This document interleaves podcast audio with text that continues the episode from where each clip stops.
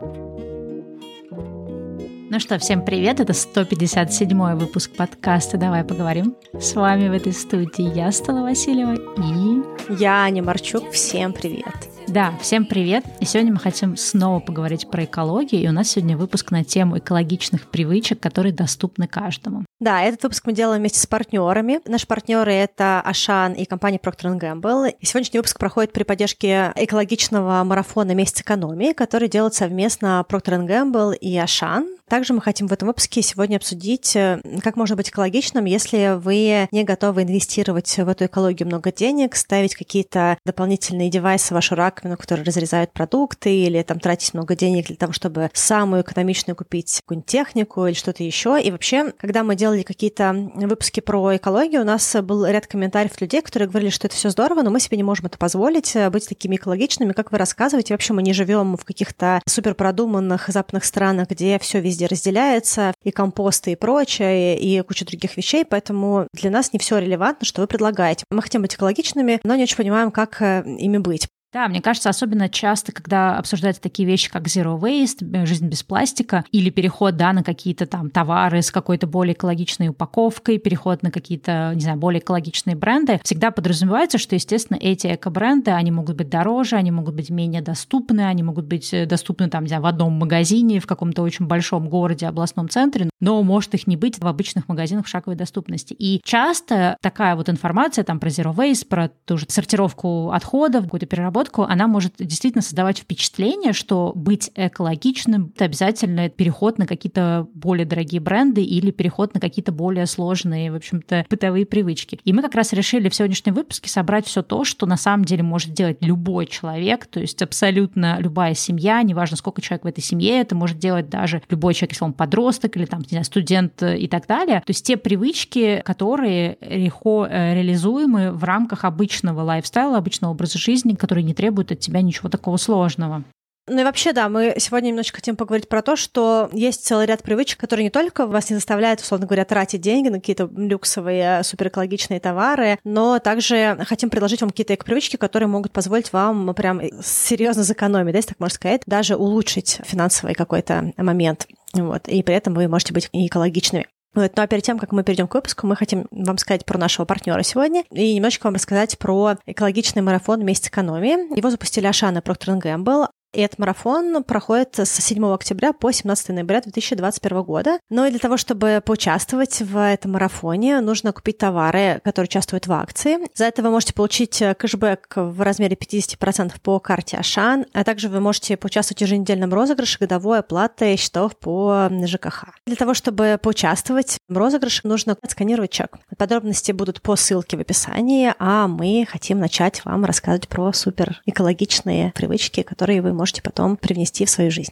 И первая большая группа как раз таких вот доступных любому экологичных и одновременно с тем же, мне кажется, тоже экономичных привычек, это все, что связано с разумным потреблением воды. Такая, мне кажется, вообще самая расхожая история, что когда вы чистите зубы, то большинство людей, наверное, включают кран, мочат зубную щетку, кладут на нее зубную пасту, и дальше в момент, когда ты чистишь зубы, не все люди выключают, соответственно, кран. И это тоже очень интересно. Вот эта привычка, она очень зависит, видимо, от того, как тебя воспитывали, в какой стране ты вырос, потому что я знаю, что вот в какой-нибудь стране типа Германии, где люди выполняют какие-то вот такие вот привычки прям на каком-то вообще, не знаю, на уровне, не знаю, воспитания с детства, то есть там как раз очень четко у людей отработано, что если ты там, не знаю, моешь руки, пока ты намыливаешь, ты можешь выключить кран, там, или стоишь под душем, пока намыливаешь голову, выключаешь. То же самое с зубной пастой и щеткой. Я знаю даже некоторые мои международные друзья, то есть прям видно, как это в разных странах отличается, что если ты там стоишь с кем-то рядом и чистишь зубы, то человек, который вырос в такой стране, где это принято выключать кран, он прям на тебя посмотрит или подойдет и выключит его э, за тебя. И это такая достаточно важная экологические привычки, про которые мало говорят, ну потому что они не такие интересные, как перейти на эко-бренд, там, или не такие интересные, как купить какой-нибудь экологичный прибамбас. Это какая-то супер банальная, простая вещь. И при этом, ну, это что-то, что в себе нужно тренировать. И кажется, что, ну, подумаешь, там немножко вода полилась, да мне вообще удобнее, а то там включать, выключать этот кран. Но это вот одна из первых вещей, на которые, например, стоит обратить внимание. Льется ли у вас вода в тот момент, когда вы по факту этой водой не пользуетесь? Да, еще такой момент, что когда, допустим, ты чистишь зубы, иногда даже если, допустим, утренняя чистка зубов, это вода, это такая медитация. То есть чистишь зубы, и звук воды, он тебя уносит там какие-то далекие дали. А этот ритуал, он как бы даже иногда чуть больше, чем просто вот ты просто забыл это выключить. То есть тебе реально классно от того, что эта вода льется, и даже есть какие-то всякие статьи про то, что там, если вам тяжело, просто включите воду, пусть она льется, она вода успокаивает, очищает, все дела. Ну и вообще из-за того, что вода достаточно дармовой продукт в России, на первый взгляд, особенно когда не было никаких счетчиков, и люди просто сколько-то платили фиксированно, а если еще какие-то есть дотации, еще что-то, да, то как будто бы эта вода вообще там ничего не стоит. Сейчас, когда ты платишь по счетчику, ты немножечко больше понимаешь, там, за что ты платишь, и в зависимости от того, кто где находится, кто сколько зарабатывает, иногда это достаточно заметно. А еще это супер заметно, когда все в твоем доме почти поставили счетчики, а ты нет, и ты платишь за какую-то абстрактную воду. То есть, когда это размазывалось на весь дом, это было как-то, мне кажется, не так заметно. Когда ты один из последних, кто поставил счетчики, ты прям это очень сильно видишь, потому что вода тебе стоит ну, почти в два раза. То есть, вот, ну, в, в моем случае, по крайней мере, я, поскольку я долго путешествовала, я приехала, девочка, которую меня снимала, она съехала, и она мне прям сказала, когда ты будешь, ну, типа, кому-то дальше сдавать, э, поставь счетчики, потому что, ну, просто это прям супер сильно много денег. Ну, и вода в регионах, типа, там, Москвы и прочее, то есть там, где не было засухи, где люди не искали эту пресную воду в, в России, потому что в России тоже сюрприз, но есть регионы, где вода, она достаточно, ну, по крайней мере, морально, она считается достаточно дорогой. То есть люди там лишний раз не, ну, не включат ее и будут там ее экономить и прочее, потому что она тяжело достается, а в некоторых случаях это еще и вода, которую ты на себе тащишь. Я помню, что у меня была супер неэкологичная привычка по поводу воды. Это когда я включала душ и уходила. Сначала я уходила, чтобы немножко прогрелся, чтобы пролилась холодная вода, а, а потом, получается, что я же уходила, и иногда я вообще там какие-то дела делала, и вспоминала, что, ой, блин, я же письмо не отправила, ой, как... а я сейчас пойду в душ, а может быть, я там пойду сейчас быстренько еще что-нибудь поставлю, чтобы там скачивалось или наоборот закачивалось. И в итоге получается, что у тебя просто вода там, не знаю, 7 минут льется, а ты просто даже не дошел до душа. И это очень-очень много воды. Поэтому э, если у вас тоже есть такая привычка, знаете, что она мега неэкологичная, и если вы так делаете очень регулярно, то, скорее всего, вы могли прям очень сильно сократить для э, себя и для своего дома. У нас, кстати говоря, есть статистика от нашего партнера. Мы попросили, чтобы они тоже нам дали какую-то интересную информацию, которую мы могли бы использовать. И вот с точки зрения воды такая есть цифра, что если закрывать кран при чистке зубов, умывании каких-то таких вот очень простых утренних, там, вечерних рутин, то можно экономить э, больше 5 миллиардов кубометров э, воды в год. Поэтому имейте в виду. Да, ну, кстати, сюда в экологические привычки. Ну, это может быть не такая сейчас, наверное, частая проблема, но есть разница большая между душем и ванной, потому что если, например, вы регулярно именно принимаете ванну, хотя я не знаю, мне кажется, сейчас все таки все, все такие, ну, все, всех как бы нет времени, и мне кажется, вот когда-то там, может быть, в детстве все принимали ванну, сейчас уже больше в душ, но разница довольно-таки большая, потому что, опять же, тоже, да, есть статистика, например, для ванны нужно 150 литров воды, а если вы принимаете какой-то такой быстрый душ, когда вы не просто под ним стоите и, или там, да, включили и ушли там что-то ставить, скачивать, то на самом деле на душ, например, требуется 40 литров. То есть большая разница, там 150 и 40 литров. И сюда же вот, кстати, в душ относятся такие вот привычки, как, например, если вы из тех людей, кто любит чистить зубы в душе, то это плохая привычка, потому что вы стоите, чистите зубы, вода льется. То есть, по сути, вам нужно зайти в душ, не знаю, там, ополоснуться и выйти, и не делать какие-то вещи, там, не знаю, условно говоря, умывать лицо под душем, да, вы можете потом выйти и сделать это уже у раковины. Таким образом тоже экономится вода, и получается и с точки зрения экологии, и с точки зрения бюджета. Ну и вообще, мне кажется, что про душ очень много всяких вещей с точки зрения души и воды, потому что, допустим, я э, знаю, что у меня некоторые друзья говорят, что я так вообще мало сплю, что я просто в душе досыпаю, что я захожу в душ, встаю туда, и вода на меня льется, я там еще минут там 5-10 просто прижимаюсь к стенке, и я вот прихожу в себя. То есть фактически это просто вода, которая проливается, она никакой функции не несет, кроме морального какого-то удовлетворения. И это неплохо, что она вам дает это моральное какое-то удовлетворение. Просто знайте, что это мега неэкологично, и, возможно, если вам это ценно, ну и быть экологичным, к примеру, да, или вы хотели бы сократить свой бюджет, к примеру, на тот же воду, то это еще одна вещь, которую вы могли бы делать, просто быть функциональным в душе, да. Я, кстати говоря, не против ванны, мне кажется, что ничего плохого в том, что перешки лежать в ванной, просто как бы, ну, нужно понимать, что это, это много воды, да, но, в общем и целом, иногда это очень полезная история. Допустим, меня ванная очень охлаждала, когда была адская жара в Москве этим летом, и ничего не помогало. Ну, когда ты, допустим, в прохладной воде лежишь, сколько-то времени, тебе становится лучше. Ну, вот. Но поэтому у каждого своя есть вещь по поводу ванной и по поводу души, каких-то других бытовых привычек, но мы как бы никого не осуждаем, просто рассказываем, что какие-то вещи можно делать, если есть такая ценность. Да, но можно, например, экономить. Можно, например, наливать ванну не целиком, а до половины. То есть я, кстати, люблю принимать ванну. Для меня это такое часть как бы заботы о своем ментальном здоровье. И я понимаю, что, в принципе, я могу как-то так налить горячей воды в, ну, в самой ванной комнате станет такой, знаешь, как такая банька, потому что комната небольшая. И я могу налить воды не полную ванну, а только часть и спокойно в ней полежать, как-то прогреться. И этого мне, в принципе, достаточно, ну, то есть в моем конкретном случае. Да, в общем, имейте в виду, и какие-то привычки, может быть, вам что-то пофиксит. Ничего, дальше давай пойдем. Угу. Помимо личной гигиены, еще один блок, связанный с водой, сюрприз-сюрприз, это стирка. Мы немножечко уже про это говорили в каких-то других выпусках, но это тоже важный момент, потому что мне кажется, что исторически в России пошла такая штука, что когда вы стираете, чтобы вещь была чистая, особенно вот от бабушек это идет, нужно там чуть ли не кипятить, чтобы это была очень высокая температура, белые вещи. И из-за этого есть какая-то идея, что ну, вещи, которые мы стираем, они должны стираться на какой-то высокой температуре. И, возможно, какие-то из этих вещей актуальны, если это очень грязная вещь, вещь, или это какая-то вещь, которая должна быть такой белой, чтобы она была белее зубов, там, не знаю, чего угодно, бумаги и прочее. Но если мы говорим про большинство вещей, особенно которые вы один раз надели и все перестали, да, там уже кинули в стирку или там какие-то не супер грязные вещи, большинство этих вещей стирается на холодной температуре. Если что-то из этого не отстирывается на холодной, оно, скорее всего, точно отстирается на 30-градусной температуре. Да? То есть вот вероятность того, что какие-то ваши бытовые вещи не заношенные, не заюзанные, не заляпанные жирными черными пятнами, глиной, там чем-то еще, черникой. Скорее всего, все это отстирается в холодной или очень не горячей воде.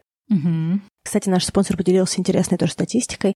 Наверное, мало кто знает, но снижение температуры воды с 40 до 30 градусов позволяет сократить использование энергии на 57%. И это только на одну стирку. Если бы каждая семья в России стирала на 30 градусах вместо 40, то сэкономленной энергии хватило бы, чтобы обеспечить электричеством бытовые нужды жителей нескольких городов-миллионников. Мне кажется, достаточно крутая цифра.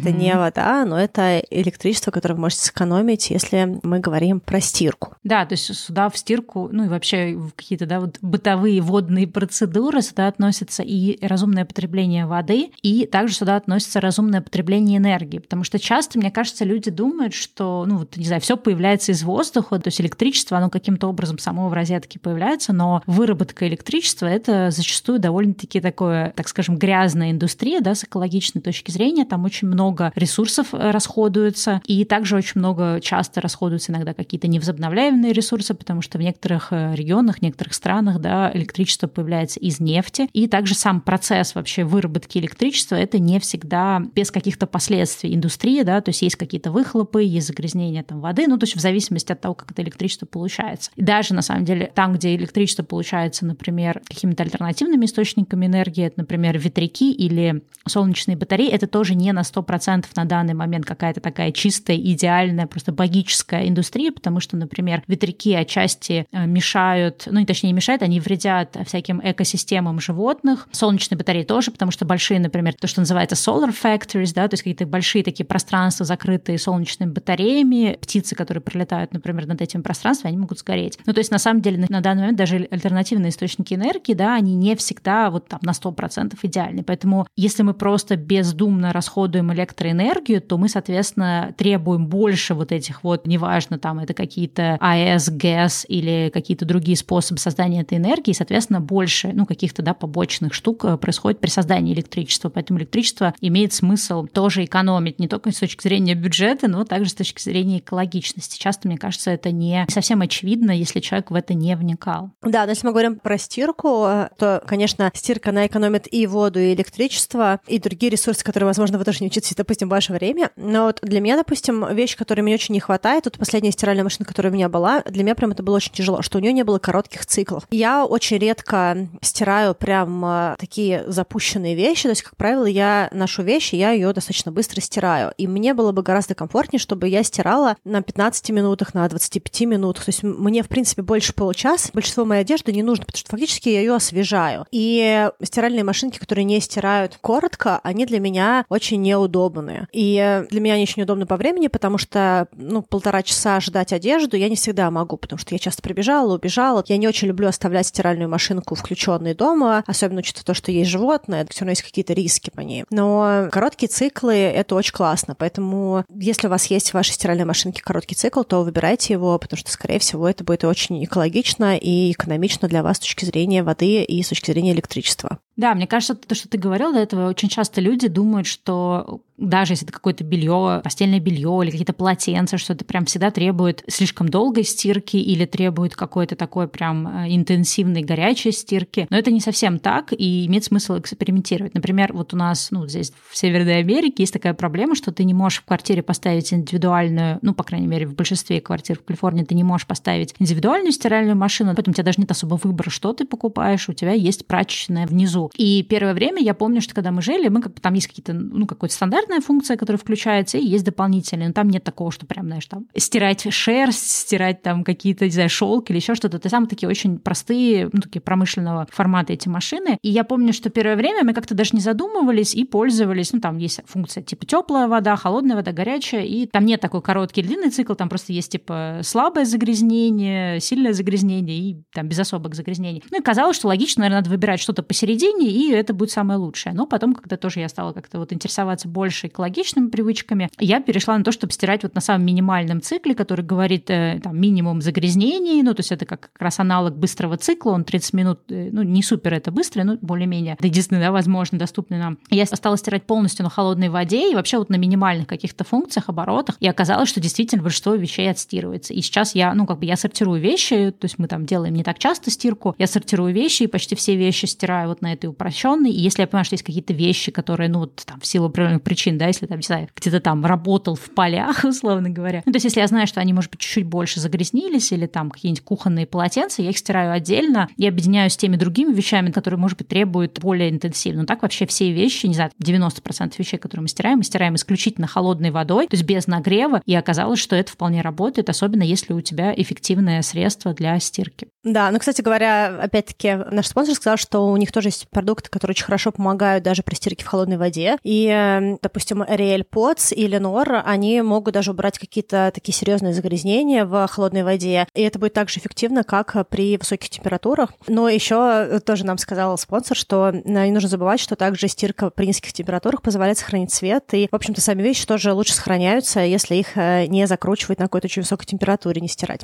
Да, это, кстати, правда, то, что жизнь вещей очень сильно продлевается, если мы используем более щадящую стирку. То есть кажется, что да, так вещь лучше выстирался, но на самом деле длина жизни вещей, не знаю, неважно, это какие-то полотенца кухонные или это твои, ну, какие-то вещи, там, футболки и прочее, они проживут дольше и будут дольше в кондиционном состоянии, если как раз стирать на короткой и стирать на такой достаточно, ну, вот щадящей стирке, то есть в данном случае, например, холодной водой. И я еще хочу сказать, что вот я, например, еще тоже такую штуку открыла, что слишком часто стирать вещи, это тоже плохо. Есть люди, которые стирают джинсы там после двух-трех носок, но есть вещи, которые шерстяные свитера и джинсы — это те вещи, которые можно стирать максимально редко, потому что, ну, как бы не так происходит. Ну, понятно, что если ты носишь на голое тело и, не знаю, спортом занимаешься в этом шерстяном свитере, что маловероятно, да, или там где-то в них э, дрова рубишь на даче, да, возможно, копаешь картошку. Но так в целом, если ты носишь, где, ну, минимум каких-то загрязнений, то такие вещи, как джинсы и там, какие-то джинсовые куртки, шерстяные свитера, их можно стирать максимально редко и тоже таким экономить э, циклы стирки и жизнь вещей. Боже, я должна об этом сказать. Я смотрела курс по стилю на мастер-классе. И там есть один стилист, который рассказывал вообще про моду и прочее. И он вообще такой сказал, что он вообще не стирает почти никогда джинсы, и он их убирает в морозил. О, я тоже про это, кстати, слышала. Это говорят, что это работающий вариант. Я не знаю, работает он или нет, но я просто когда это слышала, думаю, боже, серьезно. Вот, ну, в общем, короче, я ничего не адвокатирую, просто хотела поделиться, что есть какой-то такой еще способ по поводу джинсов. А я хотела сказать про Северную Америку, потому что, ну, даже сейчас в Ванкувере здесь, что там есть квартиры, у которых есть стиралка и сушка внутри квартиры, но также есть очень много достаточно при этом люксовых домов, где есть этаж со стиркой. То есть ты просто приходишь, проводишь свою карточку, и тебе открывается дверь в комнату из стиралок. Ну да, прачечная такая. Да, и эта комната, она обычно за деньги. То есть ты, если хочешь пользоваться машинкой, у тебя каждая загрузка сколько-то стоит. И стиралки, и сушки. Вот поэтому, если ты, допустим, будешь стирать одну вещь, к примеру, не знаю, там, а, пробежался, закинул спортивную форму там постирать, то это будет, во-первых, супер дорого, потому что ты просто бесконечно будешь тратить деньги на каждую микровещь. И плюс к этому это будет очень долго, потому что там нет таких стирок, которые за 10 минут э, тебе стирают твою эту форму. И то, что я хочу сказать, что в Северной Америке люди, которые из России тоже приезжают, они учатся так э, комплектовать свой гардероб и вообще свои эти вещи, чтобы у них в месяц было там 2, 3, 4 там, загрузки. Я стираю раз в месяц вещи, ну, в целом. Потому что это упражнение просто на полдня. Вот можно, конечно, пойти спуститься одну, одну машинку загрузить, потом одну сушку, но это все как-то вот занимает время, что нужно пойти еще что-то. Мне проще это сделать там раз в три недели, там три, ну вот этих три, короче, цикла, и ты там параллельно как-то все это запускаешь, ну, потому что часто бывает больше, чем одна машина, и, и да, это проще как-то накапливать вещи. Ну вот я заметила, что вот э, с кем я говорила в Северной Америке, что у людей, ну, у кого нет стиральных машинок в квартире, а даже вот в своих этих домах есть на этаже, люди часто учатся реже стирать и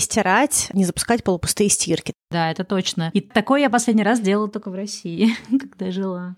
Потому что вот, допустим, в доме вот здесь в Ванкувер каждая загрузка стоит а, почти 2 доллара. Ну, то есть вот каждая стирка, которую я запущу, она мне будет стоить там порядка 90 рублей. Если я э, буду запускать, э, как я вот в Москве запускала, там 15 стирок в месяц, вот, в принципе, можете умножить, сколько я буду платить в месяц только на стирку. А тут еще и сушка, потому что очень влажный город, и, в принципе, в Северной Америке не везде есть центральное отопление, даже в Канаде там, ну, как бы оно где-то есть, вот тут у нас, допустим, есть, да, как сказать, радиатор, да, ну, в общем, есть какой-то способ э, увеличивать температуру, но вообще вообще часто, во-первых, здесь не принято тогда сушивать дом, чтобы здесь было там 28 градусов в комнате. В принципе, ну, средняя температура пространства в Северной Америке, она ниже. И из-за этого некоторые вещи могут просто очень долго, ну, не сохнуть. Поэтому есть такая привычка, что ты просто вещи постирал, а потом посушил. То есть фактически у тебя просто вот с этой сумкой ходишь грязного белья, там какой-то корзиной. Ты постирал, туда же потом скинул чистое, потом закинул это в сушку, потом вытащил сушки, и потом у тебя просто это чистое и сухое. Вот как бы фактически в моем случае, если я хочу одну стирку и сушку сделать, это будет почти 4 доллара. В общем, порядка 300, наверное, да, где-то рублей. Короче, хочешь, не хочешь, будешь экологичным. Но давай еще поговорим. На самом деле есть такая тоже большая, мне кажется, область, это как кухня, да, и мытье посуды, потому что там тоже идет, в общем-то, расход электроэнергии и воды. И тут несколько вещей, ну и как бы вот мы говорим про все эти вещи, это тоже теперь отчасти наш опыт. Я, например, очень, вот как ты говоришь, не запускаю больше стиральную машину пустую, помню, там с какими-то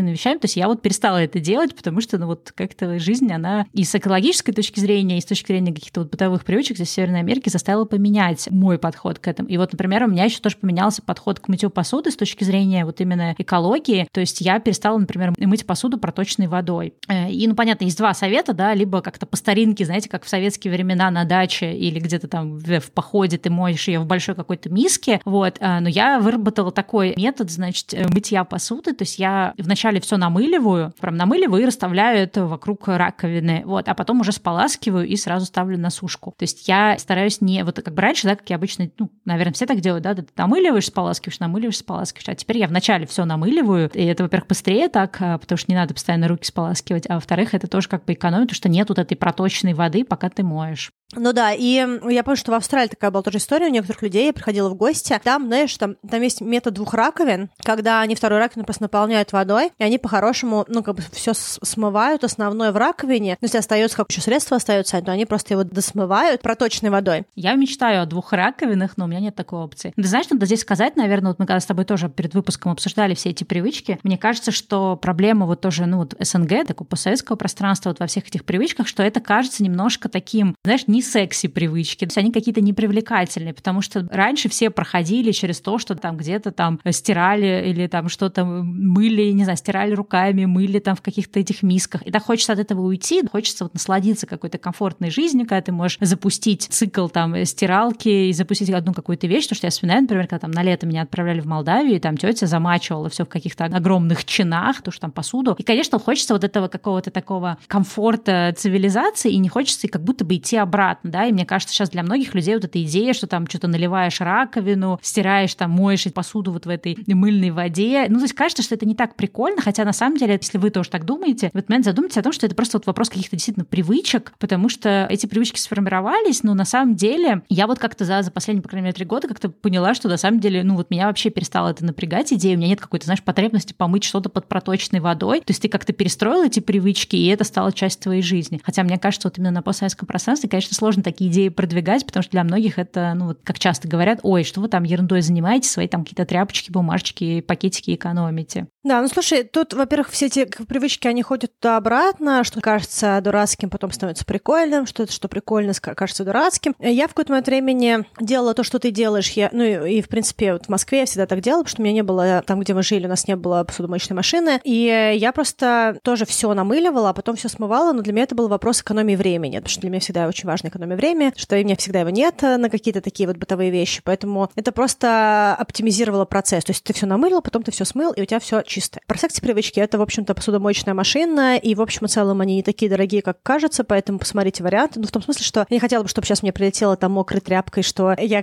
рассказываю людям, кому что дорого или нет, но э, я заметила, что у многих моих друзей и знакомых даже в каких-то очень маленьких провинциальных городах уже появляются посудомоечные машины, особенно у кого больше, чем один ребенок, а у кого там три ребенка точно, просто потому что это подчас э, непосильная история на всю семью намывать посуду, и это обычно горы и прочее. Единственное, что я скажу про посудомоечную машину, это то, что, ну, помимо того, что она какие-то вещи экономит и в плане электричества, и в плане воды, прикольно, когда можно ее нагружать, да, то есть вот э, использовать посудомоечную машину, если вы один живете в студии, в центре, и вы, в принципе, чаще всего завтракаете яблоком, а обедаете йогуртом, ну или как-то так да, наверное, это, ну, не супер проще помыть тарелку, просто мне кажется, что весь прикол посудомоечной машины, когда много посуды, и когда можно просто ее полностью заполнять, и потом это просто чуть ли не один раз в день, если большая семья, мыть, и завтра уже вся эта посуда, она снова чистая. Поэтому, наверное, если говорить про экономию, то может быть больше экономии в том, чтобы один раз потратиться на посудомоечную машину, в долгосрочном оно будет гораздо больше преимуществ в плане сил и денег, и времени, и всего на свете. Ну, слушай, ну ты так вот сейчас про это сказала, да, как бы ты думаешь, что это очевидно. На самом деле это вообще не для всех людей очевидно, что когда ты моешь посуду в посудомоечную машину, ну, естественно, она у тебя загружена полностью, там не пять тарелок на гигантскую машину, а когда она загружена полностью, это на самом деле более считается экономично и экологично, то есть ты реально тратишь меньше воды в посудомоечной машине. И это, кстати, не для всех очевидно, и как раз вот с точки зрения экологичного, да, лучше использовать э, посудомоечную машину. Единственное, тут, наверное, важно сказать, что, опять же, желательно не использовать постоянно какие-то самые вот эти жаркие циклы, и также в посудомоечных машинах есть вот это, э,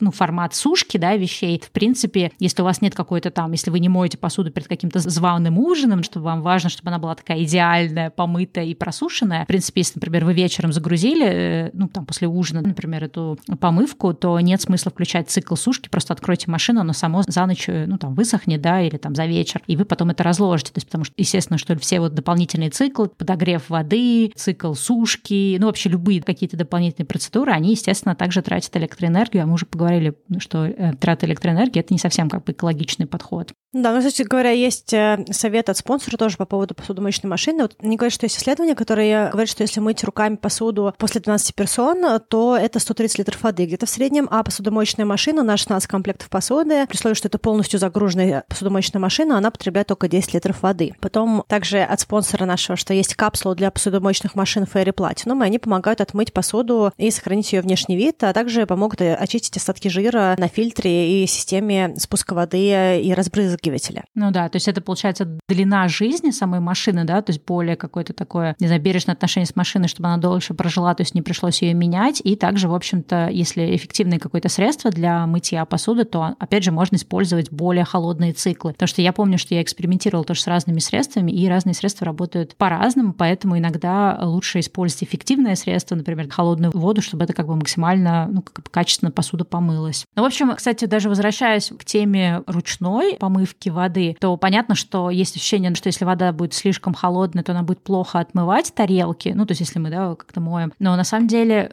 здесь тоже важно понимать, что не обязательно до какой-то прям обжигающей температуры. То есть, в принципе, это очень хорошо развивать все такое осознанность, что чем горячее вода, да, тем, ну, то есть неважно, там это горячая вода в стиралке или горячая вода в посудомоечной машине или горячая вода там в кране, да, она же там не сама горячей становится. То есть в любом случае, чем горячее вода, тем, соответственно, что-то должно создавать эту горячую воду, и какое-то производство в этот момент запускается, какие-то трубы коптят и так далее, ну, если говорить условно. Поэтому, в принципе, хорошо все себе развить привычку использовать не сильно горячую воду. Понятно, что если вы моете посуду под проточной водой, ну, имеется в виду как бы в кране, вы не можете совсем холодной быть, потому что, может быть, какая-то жирная посуда не отмоется. Но здесь, знаешь, мне кажется, можно, во-первых, смотреть, что если там вы моете какие-то чашки из-под чая и так далее, то есть не обязательно слишком кипяченую включать. И, например, есть такая очень интересная статистика, что если мы перестаем мыть э, посуду, например, очень горячей водой, и, допустим, снижаем температуру с 50 до 30 градусов, да, то есть она такая, ну, как бы прохладно теплая становится, то вот это вот снижение, одна какая-то вот такая вот привычка, одно такое действие поможет вам сэкономить электроэнергию и уменьшить количество выбросов парниковых газов до 50%, ну, вот при мытье посуды. То есть все вот эти вот наши какие-то решения, которые мы, естественно, чаще всего неосознанно принимаем, они все так или иначе ведут к тому, что мы либо делаем что-то хорошее, да, для окружающей среды, либо не очень. Ну и для того, чтобы мыть посуду в прохладной воде, да, мы тогда выбираем какие-то очень такие вот эффективные средства. Я думаю, что все знают Fairy Pure and Clean, который, да, я помню, еще даже, кстати, была реклама, когда еще даже, не знаю, в школу ходила, всегда показывали этот пример, как там какие-то, помнишь, там была деревня Вилари. Веробажа, да. Да, и как они там после какой-то там паэли отмывали а, в холодной воде. Поэтому да, если вы понимаете, что вы хотите снижать температуру воды, которую вы моете посуду, то выбирайте какие-нибудь средства типа фейри, которые эффективны. И получается, таким образом мы и электроэнергию экономим с точки зрения нагрева воды, и природу, и с точки зрения тоже траты воды. Ну и да, и наших усилий, потому что те средства, которые отмывают, это, ну, здорово. Но давай немножечко все таки залезем в ту тему, которую мы периодически убегаем от воды, это тема электроэнергии, потому что так или иначе, как те ресурсы, которые они, ну, часто они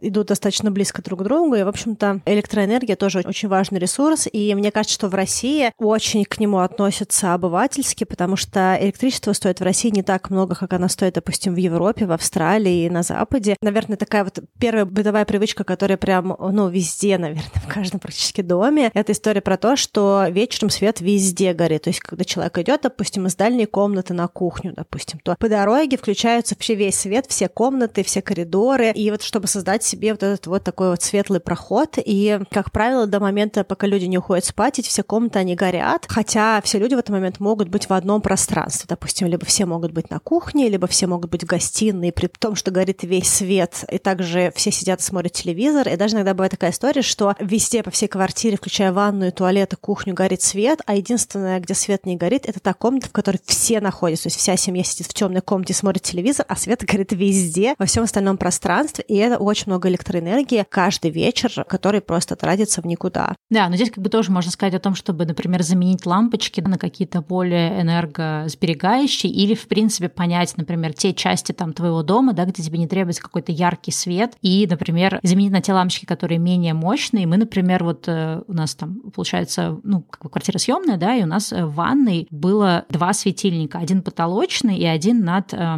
который над зеркалом, и там, который над зеркалом, там две лампочки. И получается, что ты заходишь, там очень яркий свет, но мы, например, ничего такого в ванной не делаем, для чего нам нужен яркий свет, ну, то есть там, я не знаю, я не крашусь там в ванной, ничего такого. Вот, и мы в какой-то момент просто поняли, что вот эти три лампочки загораются, и у нас нет в этом потребности. И мы просто одну из лампочек, например, выкрутили вообще, то есть чтобы она вообще, ну, потому что там автоматически загорается свет, так устроено, что работает сенсор, когда ты входишь, включается свет. Сенсор это, конечно, не очень такая, получается, экологичная история, но поскольку, понятно, квартира съемная, мы не можем его смонтировать. Вот. Ну, в нем есть плюс, да, то, что он также выключается через какое-то время. Если, например, в квартире нету привычки выключать свет, ну, например, очень много детей, да, и как бы они непривычны выключать за собой свет, тогда можно сделать какие-то такие вот автоматически погашающиеся там в туалетах или в каких-то, я не знаю, местах, да, куда вот заходит и выходит. Но вот как, как вариант энергосберегающиеся лампочки, то есть, э, ну, постепенно, да, не обязательно сейчас бежать все выкинуть и заменить, а, например, постепенно покупать более такие экологичные, экономные лампы. И также, может быть, какие-то вообще выкрутить, потому что, да, как бы, конечно, красиво. Как... Ну, знаешь, это тоже, мне кажется, какие-то вот привычки. Я вот, например, заметила, что здесь тоже, опять же, в Северной Америке, здесь квартиры часто сдаются без верхнего света, нет никаких вот этих люстр, светильников. И ты, въезжая в квартиру, у тебя свет, скорее всего, будет только, там, понятно, в ванной, в туалете, на кухне и, может быть, в коридоре, может быть. А так весь, весь остальной свет ты обеспечиваешь сам. И в основном люди обеспечивают его с помощью торшеров, да, потому что нету верхнего освещения. И получается, что здесь, в принципе, мне кажется, люди больше привыкли к какому-то такому приглушенному свету, ну, то есть пользуются, да, дневным освещением. Ну, понятно, что, наверное, тоже зависит от того, как быстро темнеет э, и как, как много, да, светлых э, месяцев или темных месяцев. Но, в общем и целом, здесь как-то больше люди пользуются вот этими каким-то минимальной подсветкой, да, какой-нибудь один торшер. То есть я вот замечала, например, по своему мужу, да, он включает какой-то один торшер и сидит, например, в гостиной. То есть у него нет потребности включить иллюминацию. А я часто, кстати, раньше тоже по привычке включала везде свет, и он все время такой, господи, почему у нас везде горит свет? А я понимаю, что ну какая-то, видимо, тоже, да, вот то, что ты рассказывала, привычка, чтобы себе какой-то такой светлый уют создать. Но это на самом деле тоже очень важная вещь, которая как бы ничего для нас не стоит с экологической точки зрения, может экономить нам семейный бюджет, да, завести с собой привычку обращать внимание, чтобы свет не горел в тех помещениях, где мы не находимся. Ну и выходя, да, выключать свет всегда. Да, еще хочу сказать, что в некоторых случаях можно вообще другие вещи делать. К примеру, допустим, у меня есть друзья, которые в какие-то пространства, где нужен какой-то ножной свет, ну, где нужен, допустим, в том же коридоре или там на кухне, они протягивают диодную вот эту вот ленту. Она вообще почти ничего не жжет. Ну, иногда даже вообще в рулете просто продается длинный кусок лампочек, которые диодные. И этот диодный свет, он идет просто по периметру, допустим. Там, либо где-то идет под верхними полками на кухне и может идти, допустим, где-то в коридоре, либо вдоль э, пола по какой-то стене и прочее. А я, кстати, знаешь, я подумала, у нас тоже такой вспомнила такой момент, у нас вот многие используют на балкончиках, знаешь, такие всякие фонарики, всякие тоже вот эти вот огонечки. И я раньше такая думала, блин, это же очень не экологично. Ну, то есть, понимаешь, что у тебя весь вечер горят эти фонарики, а потом оказалось, что на самом деле все это работает на такой маленькой солнечной батарее. То есть вот эти фонарики, они не подключены ни в какую розетку, то есть там есть несколько таких вот э, маленьких солнечных батарей. И понятно, что, опять же, это не для всех климатов будет работать, э, да, где-то, где мало солнца, наверное, оно не будет набираться достаточно света. Вот. И то же самое в частных домах. Э, есть какие-то, знаешь, вот когда дорожка, ну, то есть ты вечером, например, тебе нужно выйти, куда-то дойти, да, у тебя дорожка подсвечивается, и тоже они используют, ну, понятно, у всех по-разному, но есть люди, которые используют не вот подключенные к какому-то общему электричеству, а какие-то светильники, которые втыкаются в землю, сверху там маленькая солнечная батарея и маленькая такая лампочка. И получается, что за день достаточно ну, набирается электричество. Опять же, ну,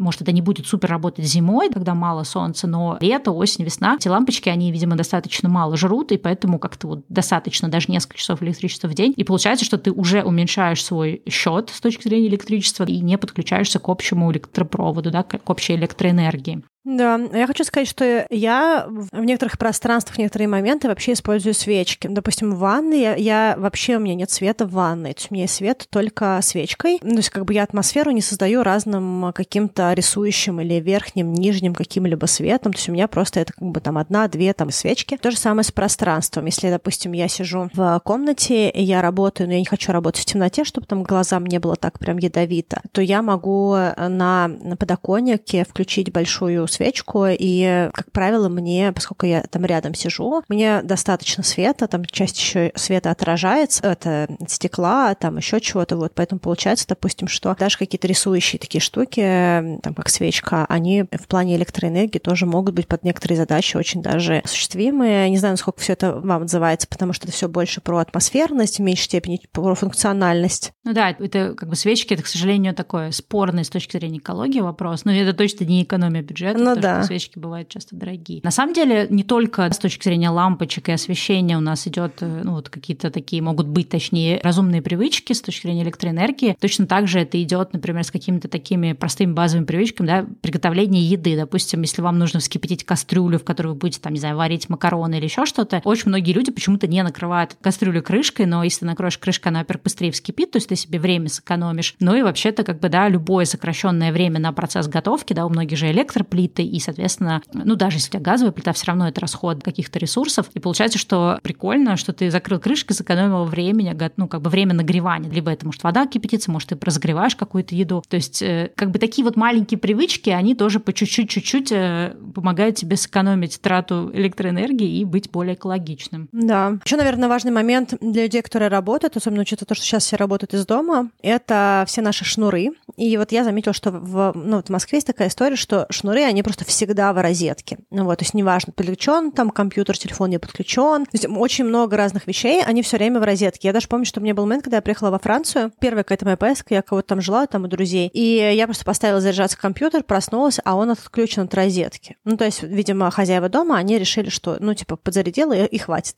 Потому что оказывается, что если у тебя просто бесконечно подключенные все вот эти вот розетки к, к устройствам, то эти зарядки, они продолжают э, потихонечку насосать электричество, поэтому какие-то такие штуки, они тоже занимают, особенно если, допустим, как бы у вас компьютер в каком-нибудь спящем режиме, то, ну, как бы это не выключенный компьютер, это все равно компьютер, который постепенно получает энергию, и на спящий режим, допустим, расходует до 10% общего какого-то электропотребления. Ну да, сюда же даже относится, если мы уезжаем в отпуск, мы можем, по идее, там, отключить роутер, отключить, там, не знаю, если у нас какие-нибудь там предметы, которые заряжаются, какой-нибудь там робот-пылесос, он все время заряжается, и мы, когда уезжаем надолго, мы полностью отключаем, все это обесточиваем, там телевизор, э, там всякие вот эти какие-то smart TV, всякие Roku и прочее. Но то, что мы уезжаем, все равно нам это не нужно. И тоже как бы это, наверное, каждый раз кажется какой-то маленькой нудной привычкой, которая непонятно что делает, но в совокупности вот это все помогает э, строить то самое разумное потребление электроэнергии. Да. Еще есть такая штука, которая в России мало используется, но, ну, вот опять-таки, если мы говорим про свет, это какие-то лампочки, которые регулируют количество света, который будет проходить, да, то есть, допустим, если вам не нужно сейчас, чтобы у вас был прям парад света, то вы можете просто приглушенный свет сделать, да, если вам не хватает света, вы чувствуете, что либо у вас болят глаза, либо вам нужно для чего-то видеть больше пространства, то вы можете сделать более яркий свет, да, то есть вот когда есть возможность чего-либо вообще регулировать. У меня, наверное, сейчас такая сложная территория для России регулировка батарей, потому что, в общем, в целом во многих странах есть способ сокращать количество температуры, с которой прогревается пространство. В России это просто как включилось центральное отопление, выключилось центральное отопление. Но я знаю также, что часть людей, у которых есть свои дома, причем я сейчас как раз говорю не про какой-то там, не знаю, не про людей внутри бульварного кольца Москвы, у которых есть э, крутые дачи под Москвой. Да? Я сейчас говорю, в принципе, про людей в том числе и в других городах, людей, которые живут в каких-нибудь, не знаю, под Ростовом, под Краснодаром, которые живут в Новосибирске. Где-то э, в других тоже городах региональных, региональных центрах э, люди, которые уезжают из городов и живут за пределами города, да, в своих домах, они часто тоже это делают, они ставят и вот эти вот э, выключатели, да, регулирующие подачу яркости, и также они ставят себе батареи, которые позволяют регулировать температуру, потому что когда у тебя есть огромный дом, там, не знаю, на 200 квадратов, то его прогревать полностью до 30 градусов, там, до 27, это очень дорогой кайф. Поэтому многие люди ну, выбирают ну, как бы возможность, во-первых, не все прогревать и э, также прогревать до разных температур. Вот эти все вещи тоже экономят электроэнергию, поэтому если вы чего-то из этого не знаете или не делаете, подумайте, возможно, вы хотите где-то это интегрировать, где у вас есть к этому доступ. Ну да, кстати, шла в своей квартире делала бы, ну вот следующий ремонт, я бы обязательно сделала бы переключатели с регулировкой яркости, ну, во-первых, потому что это действительно удобно. Мы, кстати, в какую-то квартиру снимали, и там было такое. И действительно вечером, там, когда смотришь телевизор, ну, я, например, не люблю полную кромешную темноту, то есть это чисто такая, ну вот вещь, ну мне некомфортно, когда темно. И мы делали просто вот так чуть-чуть включали, да, чтобы как бы в гостиной было немножко света, но он не такой сильный. То есть да, если есть возможность э, вот, ну как бы в какой-то момент перейти на эти переключатели, понятно, что сейчас это может быть очень какое-то затратное приключение, но все равно рано или поздно где-то когда-то будет делаться ремонт. И это тоже хорошая такая хозяйки на заметку, штука, сделать ее в следующий раз, вот эту регулировку яркости и, соответственно, ну, себе в том числе таким образом экономить электроэнергию энергию. Да, я хочу сказать еще про одну вещь, которая лично моя боль последние два года жизни, но, возможно, еще кому-то отзовется. Я не знала, как это сама поправить, потому что, в принципе, я понимала, что я буду переезжать. Это была съемная квартира, но, наверное, никто об этом не задумывается, но очень много электричества экономится, если у вас стоят нормальные стеклопакеты, которые стоят под правильным углом, собраны так, что когда они поставлены, они ниоткуда не сквозят, не продувают и прочее. Потому что, допустим, у нас было, потому что у нас были новые стеклопакеты, видимо, их кто-то вот такой кривоватенький э, ставил, поэтому, при том, что у нас были, было все новое, это было реально очень холодно. Ну, то есть это было реально очень холодное пространство, которое все время хотелось утеплять, и мы, живя в центре, в новом доме с новыми стеклопакетами, бесконечно включали дополнительную вот эту вот обогревающую батарею, там, обогреватель, потому что мы просто, особенно в какие-то моменты, когда было очень холодно, там были какие-то периоды прошлой зимой, когда было несколько очень холодных таких вот дней ночей, мы просто фактически кидали монетку, кто забирает себе обогреватель, потому что сквозило, ты слышал шум ветра. И это супер контринтуитивно, но иногда для того, чтобы сохранить электроэнергию в доме, особенно если мы говорим про, про ваш там какой-нибудь загородный дом или там где-то, где вы живете, нужно подумать о стеклопакетах, герметичности окнах и дверей и прочего того, что вас отделяет от улицы. Да, это, кстати, действительно какая-то такая вещь, которая, с одной стороны, которая не очень вписывается в наш сегодняшний выпуск про экономичные, экологичные привычки, но в долгосрочной какой-то перспективе, если там посчитать, ну, то есть понятно, что это может быть не вопрос сейчас, но это вопрос там следующего ремонта, если посчитать на самом деле, сколько можно сэкономить электроэнергии, то это прям, ну, вот как бы значительно. И это на самом деле тоже, ну, как бы очень так, тоже не, как бы, да, не напрямую вроде бы в твоей голове связывается, да, что ты потратишься на стеклопакеты, но зато меньше будешь тратиться на обогрев. Но опять же, если, конечно, в целом квартира теплая, это не очень актуально, но вот то, что ты рассказывала, мы тоже такое проходили, первая квартира, в которой мы здесь жили, при том, что она была в более теплом районе, чем мы живем сейчас, мы, мне кажется, все время жгли отопление, а вот ну, то, что вот, да, есть э, практически везде в Европе и в Северной Америке, ты платишь за свое отопление, и отопление привязано часто к электричеству, поэтому у тебя может зимой счет вырастать просто в полтора-два раза за электричество, и, ну, как бы это такая заметная сумма. Я знаю, что некоторые даже люди, которые чисто по привычке, приехав там, например, из России куда-нибудь там в холодную Америку и начиная просто жечь э, вот это вот, ну, отопление, нет же центральное отопление, начиная жечь его просто каждый день, у них там счета были по 200, по 300 долларов в месяц за электричество, и после первого такого счета ты понимаешь, что, видимо, придется утепляться, а не жечь электричество. Но вот, к сожалению, иногда это зависит уже от квартиры. С первой квартиры, в которой мы жили, то, то же самое, у нас были окна, просто, мне кажется, прям можно палец подставить и почувствовать, как холодный воздух дует. И когда мы потом переехали в другое место, где были нормальные стеклопакеты, то получается, что мы стали тратить меньше денег и меньше денег платить за электричество. То есть это более экологично и более экономично. И получается уже на этапе съема квартиры можно тоже задуматься, да, может быть, эта квартира с дурацкими окнами чуть дешевле, зато ты потом будешь платить, ну, если, да, электричество дорогое в том месте, где ты живешь, ты потом просто будешь дороже платить за электричество и за обогрев своего дома. Ну, понятно, что это не всех касается, да, это в основном либо частные дома, либо, ну, где-то там, да, в всех странах, где вот есть вот эта вот проблема дорогого электричества, электроэнергии. Я, наверное, не буду э, тут много останавливаться, потому что, ну, это не вопрос выбора, и это не вопрос экологии. Ну, как в большинстве домов электричество часто экономится газом. Жить в тех домах, где есть газ, потому что в России исторически газ стоит сильно дешевле, чем электроэнергия, и часть э, домашних хлопот, оно ложится на стоимость газа. В некоторых местах, я даже помню, бабушка у нас, когда было холодно в доме, она включала просто эти газовые конфорки, чтобы ну, прогревать пространство. Да, я тоже такое с детства помню. Вот. Ну, в общем, как бы есть какие-то другие там хозяйки на заметку способы, как можно экономить. Не экологичненькие.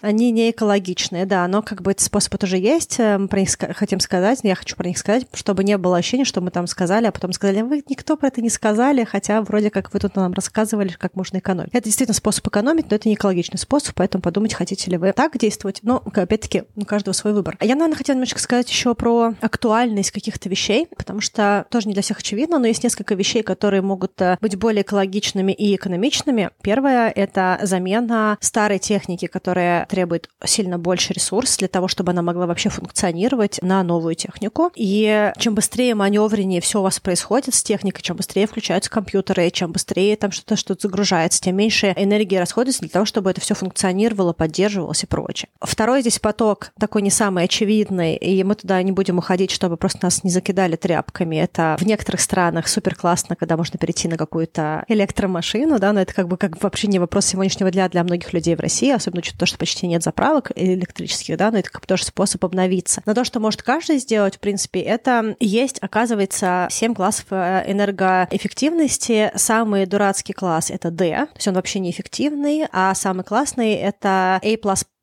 да, только А с тремя плюсами, и оно, ну, как вот этот класс, он эффективнее, около, по-моему, на 7, что ли, процентов эффективнее, чем самый неэффективный класс, да, ну, естественно, все, что между ними, оно имеет разной степени эффективности, поэтому если вы покупаете что-то на долгое время, посмотрите, какой класс электроэнергии, и, возможно, вы сможете сэкономить просто за счет того, что вы выбираете более современный класс. Ну да, то есть изучая, да, теперь при покупке новых каких-то больших гаджетов, можно еще тоже смотреть на их э, энергоэффективность. В принципе, сейчас какие-то новые штуки выходят, выходят, вы наверняка замечали, да, там какие-то стиральные машины или даже те же посудомоечные, да, если там режим эко, это как раз вот те режимы, которые там либо у них снижен нагрев, если требуется, например, нагрев воды, или там снижено потребление воды, то есть машина уже рассчитана с тем, да, с той задумкой, чтобы меньше всего потреблять. Ну, в данном случае, да, в контексте нашего разговора, электроэнергии и меньше потреблять, например, воды. В общем, на самом деле, можно еще долго говорить про всякие вот эти маленькие привычки, и я думаю, что любой из вас, то есть помимо того, что мы сегодня рассказывали, какие-то, наверное, вещи вы уже знаете, какие-то вещи, знаешь, такое бывает, что ты про них знаешь, но ты никогда не, ну, не задумывался о том, что неплохо бы эту привычку подфиксировать, ну, с той же там, не знаю, мытьем зубов, э, точнее, чисткой зубов и, да, и, и выключением воды. И можно просто, в принципе, какой-то для себя сделать такой эксперимент, э, позамечать, да, что у меня есть, какие у меня есть привычки дома, и прям вот для себя как-то подумать, э, не знаю, сделать даже как игру, как эксперимент, да, какими способами я могу электроэнергию и воду экономить, потому что и вода, и электроэнергия — это такие как бы вещи, которые не рождаются рождаются из воздуха. И, так скажем, когда вода поступает к нам по трубам, или когда электроэнергия поступает к нам по проводам, кто-то ее где-то создает, она откуда-то берется, и само производство, да, оно не всегда чистое, не всегда экологичное. Ну и, соответственно, помимо того, что мы будем задумываться об экологии, меньше электроэнергии тратить и меньше воды, это всегда какая-то вот экономия для бюджета, которую потом можно проинвестировать в себя или в какие-то другие экологичные привычки. Да, но и я хотела сказать, что мы сейчас затронули несколько больших тем, которые мы раньше особо не затрагивали, поэтому, наверное, мы немножко, ну, как сказать, подробно и э, тщательно постараюсь вам их донести. Это не единственные способы быть экологичными и при этом экономить, да, есть также разные способы экономить, если мы говорим про транспорт, есть определенные способы экономить в плане еды, у нас даже был выпуск про экономию питания, да, про food waste, сколько еды вообще выкидывается, и всякие такие челленджи, а действительно ли вы ничего не выкидываете, и прочее, прочее. У нас был целый блок про отходы, и несколько было отходов. Как раз благодаря этим выпускам вы нам сказали, что у вас нет денег на эти супер крутые эко-привычки. Но так или иначе, если вам интересно, мы приложим тоже разные выпуски, которые мы еще делали про разные категории, и мы вам с радостью расскажем в каких-то других выпусках про другие эко-привычки. Напишите нам, насколько вам актуально слушать про эко-привычки, которые позволяют также экономить. Интересно ли вам было послушать про транспорт, про питание, все ли мы вам рассказали, или есть еще что-то, что у вас есть? Может быть, у вас есть какие-то какие-то проблемы, которые вы хотели бы решить в плане, допустим, экологии и, и прочее, мы с радостью еще над тем поговорим, потому что мы всегда рады говорить на тему экологии, Стелла особенно, поэтому пишите нам, нам интересно. Ну и напоминаем вам, что этот выпуск у нас был вместе с партнерстве с Ашаном Procter Gamble и экологичным марафоном «Месть экономии». Мы оставим ссылку в описании на проект. Подключайтесь, и если вам актуально, приходите, покупайте, сканируйте чеки и участвуйте в розыгрыше призов. А мы с вами прощаемся и увидимся с вами через через неделю. Всем пока. Да, до встречи в следующем выпуске и будьте экологичными и экономичными. Это всегда хорошо.